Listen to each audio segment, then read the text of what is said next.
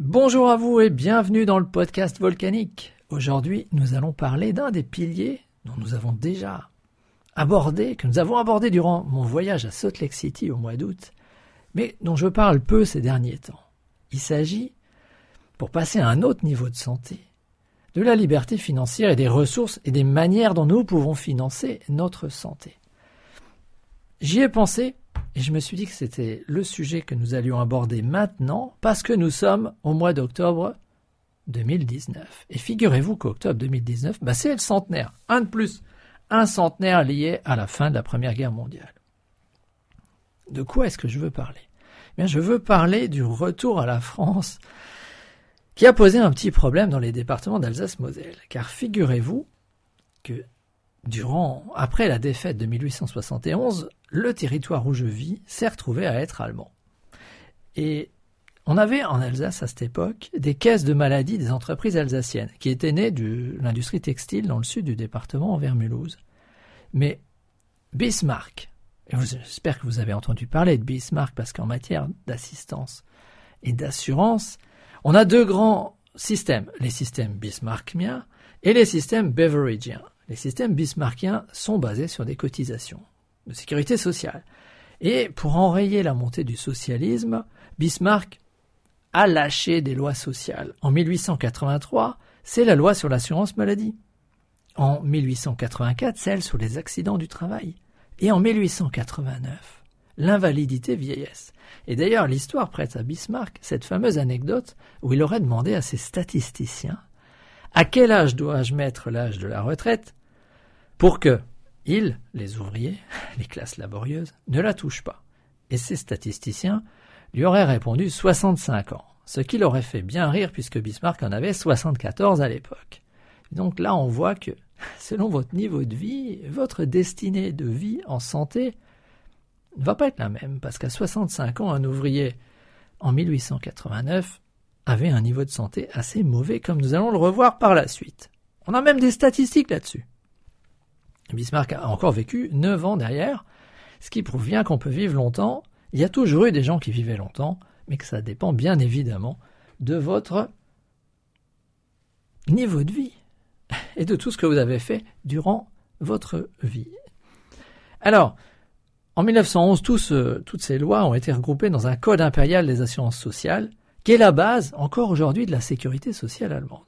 Chose de laquelle il va falloir que je me soucie un jour ou l'autre, pour aider ma fille qui fait ses études de médecine en Allemagne. Pour l'instant, elle a la chance de bénéficier de sa carte de sécurité sociale européenne pour ne pas avoir à se plonger dans les méandres de ce texte-là, qui pourtant la concerne aussi.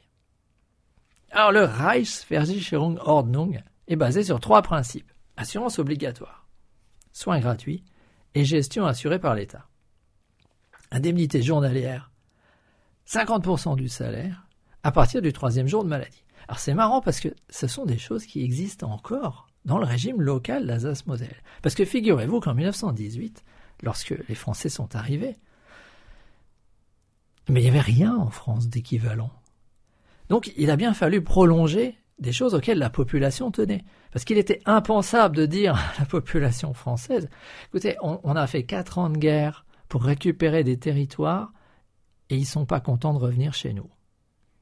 C'était un peu dur politiquement à faire passer dans une république. Donc il a bien fallu maintenir des choses qui maintiennent le peuple heureux. Donc le 15 mars 1919, on a créé donc un office général des assurances sociales d'Alsace-Lorraine parce qu'on ne pouvait pas décemment continuer avec un office général d'assurance qui soit basé à Berlin. Et un arrêté du 9 octobre 1919, donc voilà, j'ai quelques jours de retard pour ce centenaire, on a créé l'Office supérieur des assurances sociales d'Alsace-Lorraine. Et les lois en 1924 ont rendu cet ensemble, qui était provisoire, l'ont rendu permanent. Et oui, l'État français n'a pas réussi à torpiller la sécurité sociale des Alsaciens et Mosellans, enfin, département de la Moselle actuel, parce que c'était bien plus favorable que ce qu'il y avait à proposer en face. Dans la mesure où il n'y avait pas grand-chose à proposer, hein, par quelques euh, catégories particulières de gens, ça n'existait pas en France. La sécurité sociale de la France date de la, de la libération en 1945. Il était toujours moins favorable d'ailleurs, ce qui veut dire que Encore aujourd'hui, le droit local d'Alsace-Moselle, ce qu'on appelle le régime local Alsace-Moselle, euh, dont j'ai bénéficié, et, personnellement, quand j'ai commencé à travailler comme salarié, j'ai bénéficié de ce régime local, et c'était toujours marrant quand nous allions euh, chez, euh, chez ma femme, lorsque j'allais à la, à la pharmacie, ils ne comprenaient pas pourquoi moi j'étais remboursé 90% sur les médicaments et pourquoi j'avais pas de mutuelle, hein, forcément. Parce que la particularité de ce régime est qu'on a une mutuelle obligatoire qui est basée entièrement sur les cotisations des salariés. Les salariés au régime local Alsace-Moselle cotisent 1,5% de plus. Alors si vous n'avez jamais entendu parler de ce système, vous êtes en train de dire mais qu'est-ce qu'il raconte? Eh oui, je raconte que en Alsace-Moselle aujourd'hui, encore aujourd'hui, subsiste donc un système de mutuelle obligatoire basé sur les cotisations des salariés. Ça veut dire que finalement, quand bien même ils n'en sont pas conscients, aujourd'hui ils surcotisent pour obtenir un service supérieur. Et la particularité de ce système est qu'il est équilibré. C'est qu'il n'y a pas de déficit de la sécurité sociale en Alsace-Moselle. Et oui. Alors pourquoi J'en sais rien. On ne peut pas dire qu'il fasse plus beau ici qu'ailleurs. Les gens sont tout aussi malades, mais peut-être que leur comportement est différent. Peut-être que comme ils sont un peu mieux payés, les cotisations sont plus élevées, vu que ce sont des pourcentages. C'est possible. Et comme traditionnellement le chômage était plus bas, oui, forcément, il y a plus de cotisations.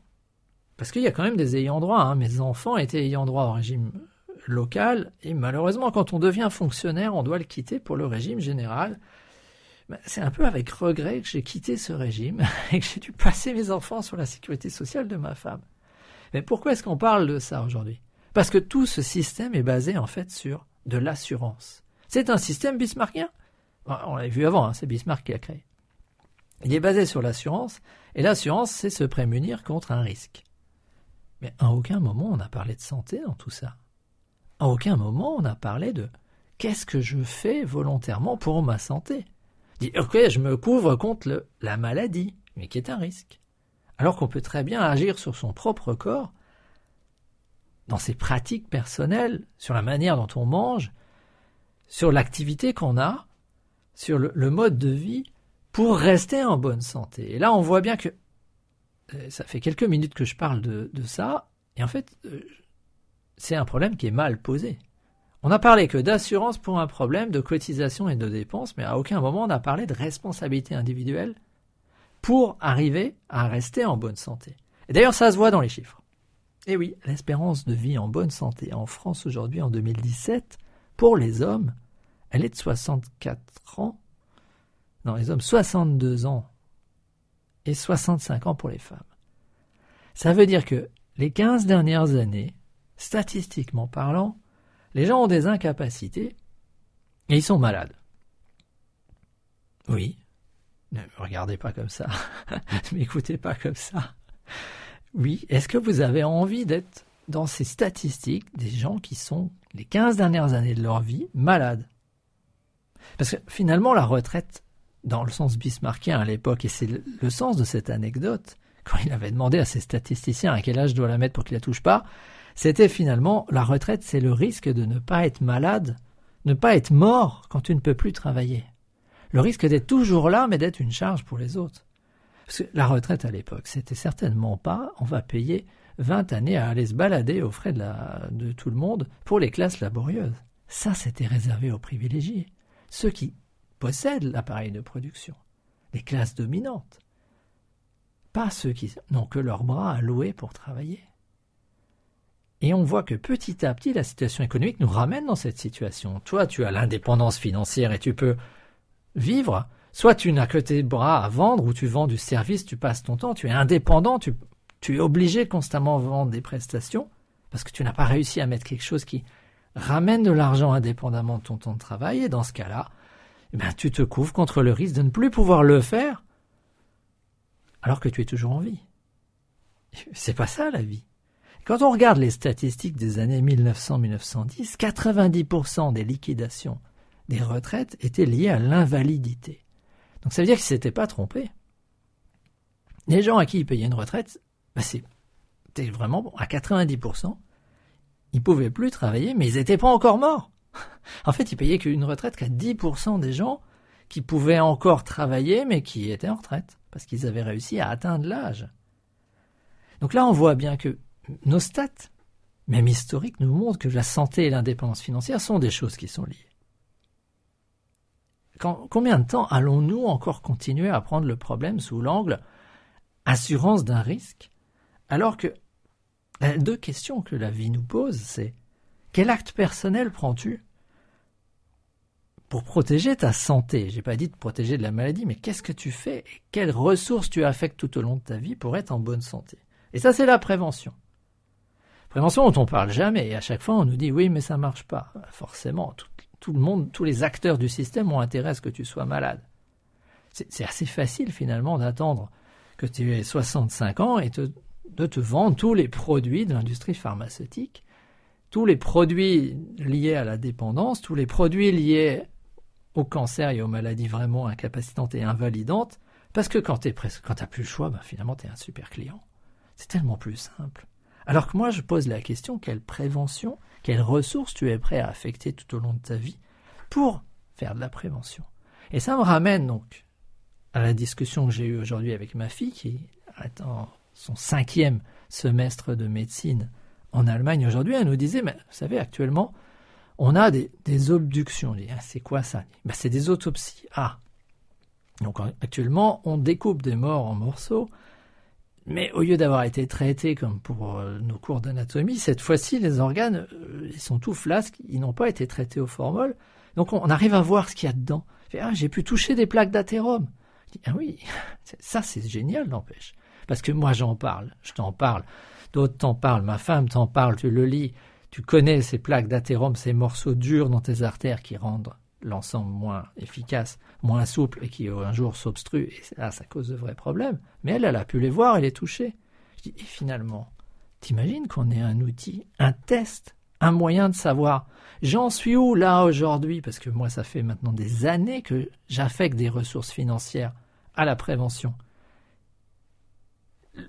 La, curiosité de savoir où en sont mes artères, est-ce qu'elles sont mieux que celles de quelqu'un d'un âge équivalent ou pas, elle est énorme, si je l'avais. Donc moi, je gère ce risque comme ça. Pour moi, le risque le plus grave, ça serait de ne pas affecter les ressources financières aujourd'hui à la prévention et prendre ce risque sournois de création de plaques d'athérome actuellement.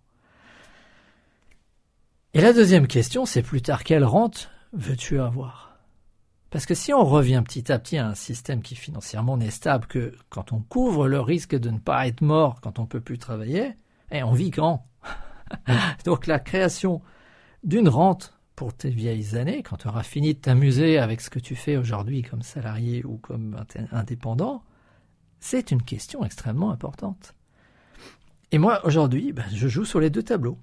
Alors si vous avez envie d'en savoir plus sur ce que nous faisons, ben, rendez-vous sur volcanique.cool parce que c'est là que vous allez voir comment nous jouons sur l'aspect prévention santé et l'aspect création d'une rente. Tout bêtement. Voilà, c'est la fin de ce podcast et je vous euh, dis que dans les prochains épisodes, je peux d'ores et déjà vous dévoiler qu'on va revenir justement aux fondamentaux de cette prévention parce que je pense que ça fait trop longtemps que j'en ai pas parlé et on va revenir sur des, des choses sur l'explication rationnelle de pourquoi ça marche et pourquoi je pense que ces plaques d'athérome en question, ben, comme même j'ai pas l'outil pour aller voir mes plaques d'athérome, s'il y en a ou s'il y en a pas, quels sont les éléments rationnels qui permettent de penser que ce que je fais au quotidien, les ressources financières que j'y affecte au quotidien, sont efficaces pour pas en avoir? Allez, à bientôt